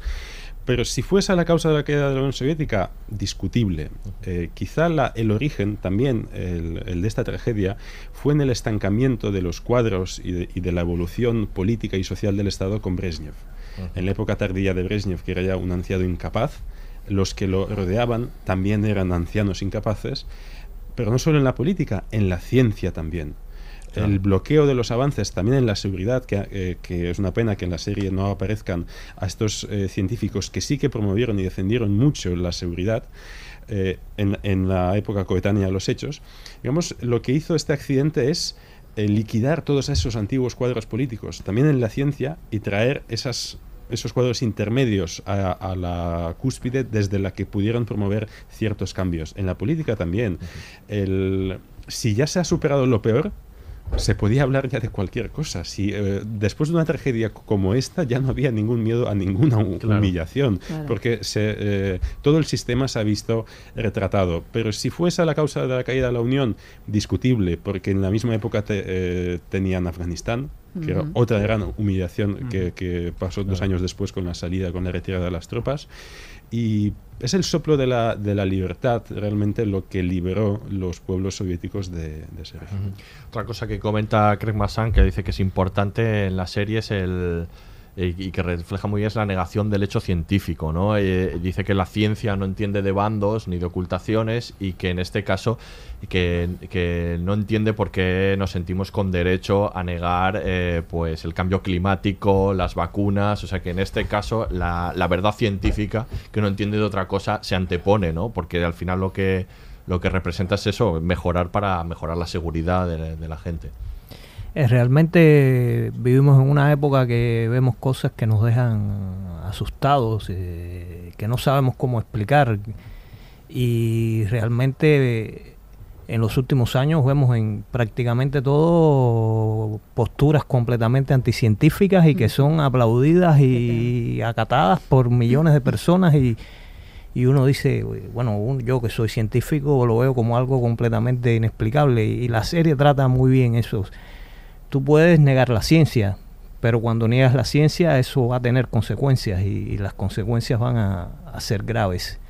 Y tú puedes iludirte, eh, desiludirte y pensar lo que quieras, pero la verdad científica y la verdad de lo que va a ocurrir al final se, se impone y, yo pienso que vamos a tener de vuelta enfermedades por, por no vacunar a, las mm, personas y que el cambio climático que lo podríamos tratar de gerenciar ahora, lo vamos a tener que gerenciar de aquí a 15, 20, 40 años con un costo muchísimo mayor porque está cambiando y tú puedes decir lo que quieras, pero va a seguir subiendo la temperatura y alguna cosa tendremos que hacer para, para mitigar eso. Yo creo que la, serie sí que es una gran hace una gran defensa de la ciencia. Sobre es una de las conclusiones de la serie es esta, la, la, defensa que se hace de la, de la ciencia, el pensamiento científico, ya no solo porque tenga la verdad, sino porque también tiene un método, un procedimiento que en la serie el científico no aplica ese el, el, método científico para poder salir adelante para poder resolver un problema tan grande para poder evitar tragedia que no le quieren hacer caso claro no, es muy importante. al que tratan de evitar. Ya que hablamos de, de verdad Legasov eh, en el helicóptero que por cierto no fueron a, helicóptero a, Chernóbil eh, Sherbina le hace la pregunta ¿cómo funciona un reactor? Pues Legasov, antes de, salir de Moscú a la zona de la tragedia, tuvo que preguntar cómo funciona un reactor, porque él era químico y no, era especialista. Eh, y eso también explica que tanto Sherbina como Legasov como Homiuk no son personajes en sí, eh, reúnen en, su interpretación un conjunto de personas que estaba detrás. Para darle dinamismo, entiendo, a la serie, funcionan, digamos, con diálogos a dos pero nunca la toma de decisión era entre Servina y Legasov. Había una comisión gubernamental que se encargaba muy bien de gestionar eh, todos los asuntos y de hecho, tampoco se, ve muy bien cómo funcionaba la burocracia soviética, que era muy bonita.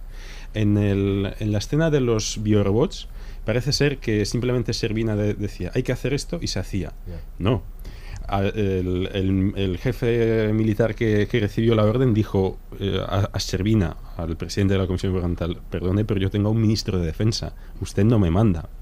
Él tuvo que dirigirse al ministro de Defensa, el ministro de Defensa dijo, bueno, espérate a ver, se mandaron generales a, a la zona, se hizo un cálculo exacto de qué radiación podían soportar eh, por dos o tres minutos de acción, que al final fueron cinco en, ese tejado de la central nuclear, se hizo un cálculo y solo después de que el ministro de, Defensa informara a, Gorbachev y este diera el visto bueno, se procedió a, esa operación. Es decir, eh, esa burocracia llevó tiempo, pero también enseña que las cosas no, que el poder se ejercía no como eh, mm, no era fácil ejercer ese poder. Al final sí que habían estructuras. Esa burocracia tampoco se, se ve en la serie por el hecho de que en el día de la tragedia, en la central nuclear, había una inspección. Supuestamente habían inspectores del ministerio que tenían que controlar esos procesos, pero nadie les informó a esos inspectores que se está desarrollando un experimento. El fallar en, esa burocracia también era uno de los desencadenantes de, la tragedia. Pues vamos a escuchar el último corte y vamos acabando. ¿Recuerdas la mañana que te llamé? Mi despreocupación. Dudo que esto salga del Kremlin, pero cuando me dijeron que me ponían al mando de la limpieza y que no era nada grave, yo me lo creí. ¿Sabes por qué? Porque te pusieron al mando. Sí. Soy un hombre irrelevante, Valera. Siempre lo he sido. Esperaba ser importante, pero no lo he sido. Lo único que he hecho es juntarme con gente que lo era. Hay otros científicos como yo. Cualquiera habría hecho lo que hice yo. Pero tú, todo lo que pedimos, lo que necesitamos, hombres, material, rovers lunares, ¿quién más nos lo habría conseguido? Me oían a mí, pero te hacían caso a ti. De todos los ministros, de todos los diputados, de todo ese montón de idiotas obedientes, enviaron por error a su único buen hombre. Por Dios, Boris.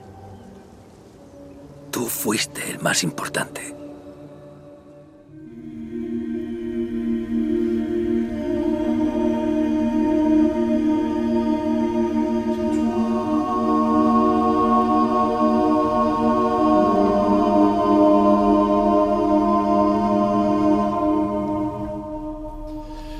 Que es una serie excelentemente realizada, una producción magnífica, en eso hay que reconocérselo, y una recreación espectacular. Yo recomiendo mucho seguir el, el hilo en Twitter de un periodista ruso que se llama Slava Malamud, que va comentando los capítulos con eh, eh, analizándolos eh, punto por punto toda la recreación de todas las puntas desde que desde que las ventanas eran de este tipo de plástico y las han recreado exactamente y, y ahí hay un trabajo tremendo. Ahí se lo ha currado es verdad que se lo ha currado mucho el creador y eso ayuda mucho a esta construcción tan sólida no Mm. en realidad que a nivel formal también lo es Es que yo creo que cuando hablamos antes del éxito de la serie, bueno, en- obviamente está en el tema y, bueno, y, en, y en la necesidad está de estar todo el rato encontrando la gran serie, pero tiene mucho que ver la forma. Quiero decir, yo creo que, que la serie está muy bien hecha. Han hecho, han tomado una serie de decisiones estéticas y plásticas y de puesta en escena que la convierten en algo relativamente singular, lo que hablábamos antes de renunciar en parte a, conceptos de espectacularidad, aunque tiene sus momentos, a mantenerse todo el rato en la dimensión humana, lo cual eso significa como que la cámara está siempre a la altura de los ojos, eh, rara vez, cuando hay planos generales para ver la central es porque alguien está mirando, es como y porque es necesario que veamos en ese momento. Por ejemplo, todas las escenas en la dentro de la central, en el primer capítulo, por ejemplo, ¿no? cuando empieza en la en la sala de mandos y tal, eso eh, está perfectamente construido, todas las miradas, los desplazamientos, la cámara les sigue, está todo el rato ahí, no, no hay prácticamente planos que salgan del, del, del, del hecho de que alguien está mirando eso y por lo tanto está todo el rato en esa mirada. A mí eso me parece esencial para haber construido esa dimensión humana que tiene, o sea, está en la selección naturalmente de los de los hechos, de qué personajes se eligen, eh, en el, pero los puntos de vista están ahí, los puntos de vista son el del científico, el del otro, entonces yo creo que visualmente está construida sobre eso. A mí eso me, me parece me parece que está muy bien y está muy muy bien hecha y el tono que tiene intimista, o sea, la primera secuencia la del suicidio ¿no? del protagonista. Eh, pero claro, empieza en lo íntimo, en una persona que, que habla, con lo cual ya está la idea de documento. Nos sitúa en una dimensión perfectamente humana, mira por la ventana y ve el ejercicio de vigilancia, alguien que le está vigilando, a partir de ahí los hechos. Entonces, y todo el rato nos está situando ahí. Yo creo que ahí está, está muy bien hecha la serie, muy, muy bien construida. A mí me es, es muy, muy bien, vamos, yo creo que ahí responde perfectamente forma y fondo al- a, a lo que a lo que requieren y yo creo que eso se nota, aunque no sepas analizar eso, pero eso es algo que, que se transmite absolutamente. Y luego cuando hace estas excursiones, por ejemplo, al género de terror, en las secuencias que comentábamos antes, claro, es que ahí consigue... Es porque parece la cosa de John Carpenter, el, el fragmento este Zan en el agua eh, recuerda a estas de... o a Alien, ¿no? Hay que encontrar al Alien, ¿no? Es, es, es- en el fondo es igual.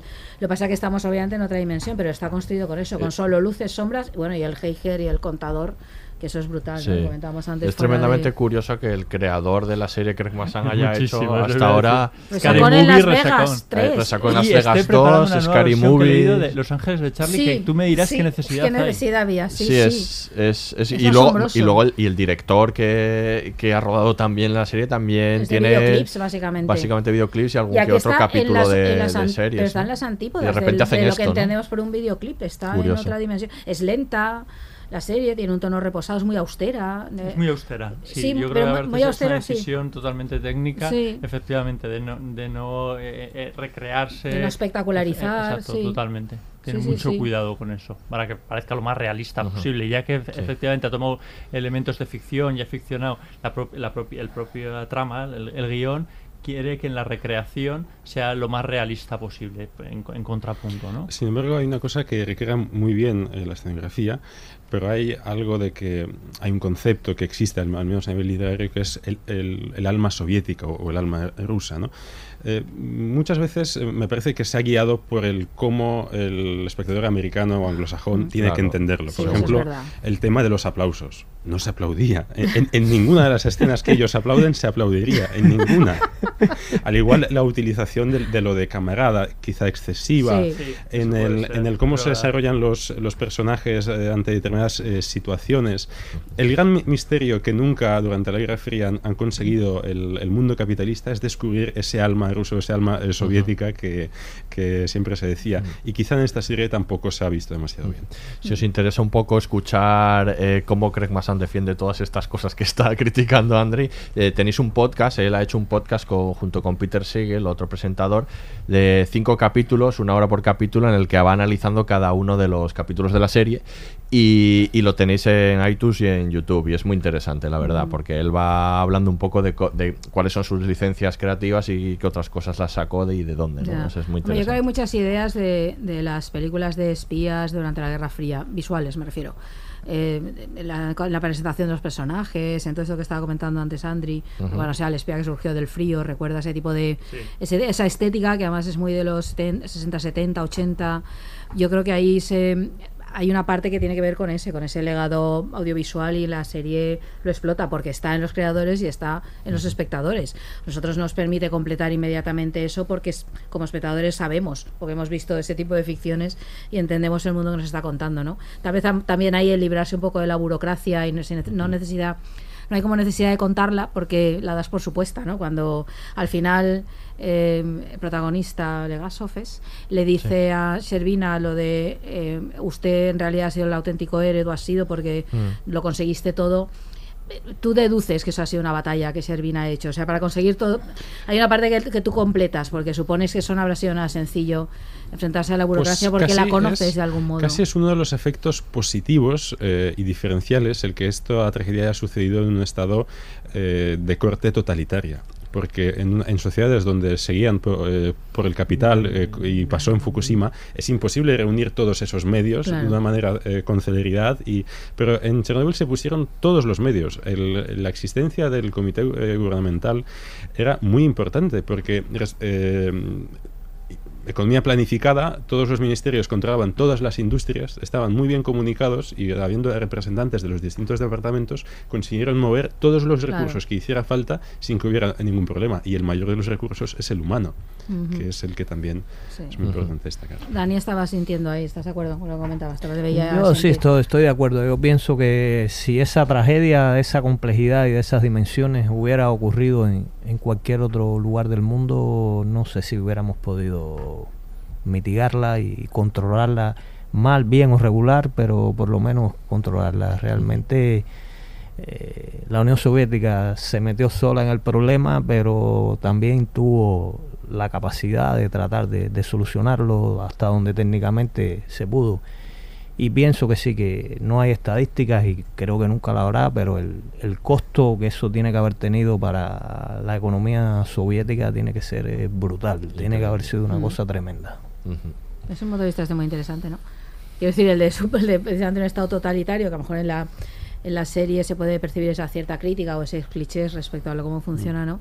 Sin embargo, el plantearse que, que hubiera sido si hubiera pasado en un país pero, eh, occidental de economía capitalista. claro. Esta serie, eh, hemos mencionado una cosa buena, pero hay que mencionar eh, lo que realmente supone esta serie como un reflejo del totalitarismo. Y son tres cosas. Una, en lo que la serie falla, es en la historia del suicidio. El suicidio realmente no se entiende por qué fue. Y el rechazo hacia el científico, a Legasov, no se entiende muy bien por qué fue. La serie dice que es porque la KGB le ha eh, privado de las condecoraciones, pero no fue la, la KGB. Fueron sus propios compañeros Mm. científicos que primero le, eh, no lo reeligieron para los órganos rectores de, de su propio instituto y luego no aceptaron sus propuestas de modernización científica para que esto no, no volviese a ocurrir. Y él, al ver que es rechazado por su propia comunidad científica, multiplicado porque eh, no, no se le condecorara por aquel hecho, tuvo una, eh, una depresión eh, muy severa eh, y ese ya era su segundo intento de, de suicidio. eh, que Sí, realmente sí. funcionó, ¿no? Pero aparte de eso, eh, ot- otra cosa que nos enseña en la serie es eh, la fecha de 1 de mayo, Salta, el día de, de trabajo. Era la gran fiesta en la. Unión Soviética que implicaba eh, manifestaciones masivas, es decir, miles de personas en todas las ciudades manifestándose por el mero hecho de ser el 1 de mayo con esos niveles de, de- de radiación, que luego se vio que no era tan peligroso, pero era una gran irresponsabilidad no cancelar las festividades con todos los niños en- haciendo esa... Y no se cancelaron. eh, no, no- no se cancelaron, especialmente en Kiev, que fueron cientos de, miles lo- los que, los que sa- salieron ese día a la calle, claro. Y una tercera cosa es que en, en esta película, se- en esta serie, perdón, se mencionan las dos grandes tragedias que ocurrieron en Ucrania en el siglo XX. Chernóbil, desde luego, que es la que de, de la que se, se trata todo, pero luego se menciona otra, la abuela que ordeña esa vaca, dice la hambruna de los Sí, años la hambruna, 30, sí. el holodomor con H, que ese es el otro su- suceso que le pasa lo mismo que, que a Chernóbil. Mal contado, eh, minimizado, rechazado, negado, que le falta la- el completar ese relato y si no salta a las grandes pantallas como ha hecho Chernóbil, no se llegará Mm. a conocer y a De- reconocer. decía el creador que quería, con- que quería contar algo sobre eso también, pero que no tenía tiempo, que eran demasiados pocos capítulos, pero que le interesaba mucho haber hablado de- del Holodomor. Es, exacto. Eh, bueno, pues nada, no- poco nos queda. A lo mejor hablar algún, un poco de algún personaje del que no le hemos sí. prestado tanta atención. Desde luego, Legasov y Servina son, son el núcleo que además luego lo- están muy bien interpretados los dos. Jared Harris, ya somos devotos de Jared Harris, de, ya hablamos siempre. aquí de The Terror, ¿no? Y cómo nos O gusta. sea, a mí me recuerdan un poco. A ¿eh? mí también me No recuerda un poco el tono. que- y sobre todo esa idea, ¿no? De que el verdadero monstruo es Sí, el, ese es- terror es el humano. subyacente, El hombre, ¿no? Que la energía nuclear da mucho miedo, pero que el hombre al final es el que Sí, es el, es verdadero todo, monstruo, ¿no? humano. Luego, Skargar, por supuesto, es adorado por Aurea, como, Por como debe de ser. Y Emily Watson. y Emily, eh, Emily Watson eh, hace este personaje que decía Andri de, de- de mezcla de, de un montón de científicos que le da un contrapunto muy interesante. Yo quería destacar un poco a Diane Love, que es este Sí. personaje que me parece a veces un poco exagerado, pero que me gusta mucho, ¿no? Este malo que, que no llegas a entender, sobre todo en el último capítulo, la, la de oportunidades que tiene de detener eso y el tío sigue adelante y te da una rabia. Llega un momento, está tan bien construida esa escena final del último capítulo Sí. que parece que en un momento dado, cuando ellos se niegan, los, a los que les, les está diciendo que, que continúen, se niegan, dices "Ah, van a parar y no lo van a Y no hacer. No, dices hacer. tú, no, un momento, si esto sucede. Bueno, pero jefes estúpidos hay Pero- en todas partes, también en los sistemas totalitarios. No sé, quiero decir, es que yo creo que el personaje lo define al principio, ¿no? En, en la, en, en la primera secuencia de la serie, dice Diane Love era como perfecto porque era arrogante, antipático, incompetente, ¿no? Y no tenía amigos, o no los amigos adecuados, ¿no? Y claro, es que es así, pero bueno, gente antipat a jefes antipáticos, incompetentes y arrogantes. Este tenía, en todas por- por partes, lo visto ¿no? ya había tenido tiene todos los un- puntos para ser el malo. Realmente toma decisiones muy Sí, equivocadas, bueno, evidentemente. En la serie sale como, es un- el, sí. como el, ma- el el mayor Claro, culpable, ¿no? claro. Pues por bueno, lo él, visto, lo- él también se lo dice al principio, él, ¿no? Eh, le dice que mereció la, no, que la condena, que eran 10 años de trabajo forzosos, pero en realidad merecía la muerte Sin por embargo, lo que hizo. eso si luego revisas las cintas de Legasov que, Ujú. que están y están transcritas, eh, consultables en, en ruso, Legasov no dice eso en, en- en las cintas.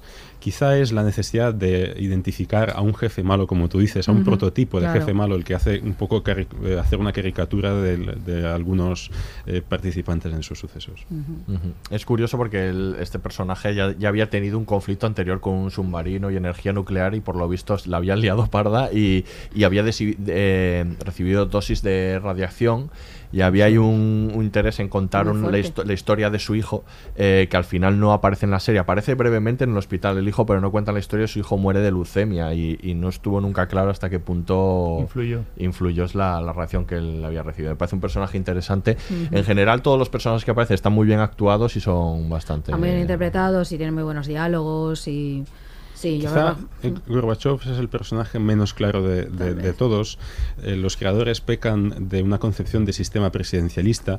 Servina eh, nunca reportaba directamente a, a Gorbachev, por eso él como vicepresidente del Consejo de Ministros tenía a su presidente del Consejo de, de- de Ministros. pero no van a renunciar a sacar a Gorbachev en una Efectivamente. serie Claro, claro, para, efectivamente. para que todo el mundo le reconocemos. Aunque luego eh, Gorbachev visitó la zona de la tragedia con su esposa, que Ujú. luego su esposa eh, murió, no necesariamente por eso, pero sí de...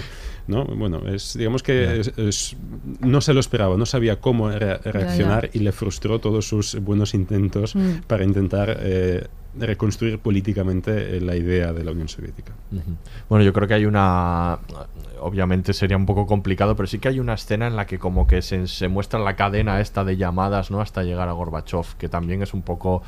Lo, como funcionaría habitualmente, ¿no? Pero pasa Claro, que no eh, lo vas a mostrar así cada vez que y también necesitas comunicación. la KGB en el momento la- de la, de la tragedia, digamos que no se refleja lo que hizo la KGB allí, pero se refleja lo que es la, la KGB. Habréis visto la escena en la cafetería que le preguntan, ¿algo de qué preocuparnos? Ujú. No, era la prueba. ¿Podemos confiar en ti o no? sí, sí. Eran momentos de cómo funciona la KGB, pero no exactamente cómo funciona en aquel momento, porque la gran eh, contribución de la KGB durante la tragedia de Chernóbil era, era facilitar una, eh, canales de comunicación rápidos y seguros con todas la- las instancias. Y lo más importante, seguros, porque si los americanos ya hicieran fotos de, de satélites, lo que no podían es interceptar la- las comunicaciones. Entonces, eh, allí los servicios especiales tuvieron también su papel. Pues alguna última reflexión, apreciación. Nada, que, que muy recomendable, ¿no? Que muy recomendable. Que sí. Sí, no hace Con falta recomendarla esta, la está viendo con sus todo el mundo. sí. Sí, sí, no, el sé. está siendo Yo si os habéis quedado obsesionados con, con, las, con los accidentes nucleares, os recomiendo mucho un cómic, un manga japonés que de, de tres volúmenes que se llama Ichiefu, que habla sobre la limpieza de la central nuclear de, de Fukushima. Eh, desde el punto de vista del creador, es uno de los, lo que sería un li- liquidador japonés, ¿no? Uno de los que fue a un voluntario que fue a ayudar y a limpiar y cuenta su experiencia, eh, cómo paso por paso, se, de manera muy científica, se explica el proceso de limpieza de la, de la central. Pues nada. Pues nada, nos Tomamos nota. nos- ¿Has tomado nota? Sí. Vale, pues nos Como lo he despedimos. escrito ya sea otra cosa, pero... Andri, Dani, muchísimas gracias por haber venido. Muchas gracias. Bueno, gracias a ustedes por la invitación, ha sido un placer. Igualmente. Gracias. Y ahora y Miquel, nos vemos en la próxima. En la próxima estaremos, sí. Todavía nos quedan algunos podcasts para acabar esta temporada, ¿verdad? Aquí se despide el Laboratorio de Investigación de Series, el podcast seréfilo con menos radiación de la zona euro. Hasta la próxima. Todos los episodios y contenidos adicionales en podiumpodcast.com y en nuestra aplicación disponible para dispositivos iOS y Android.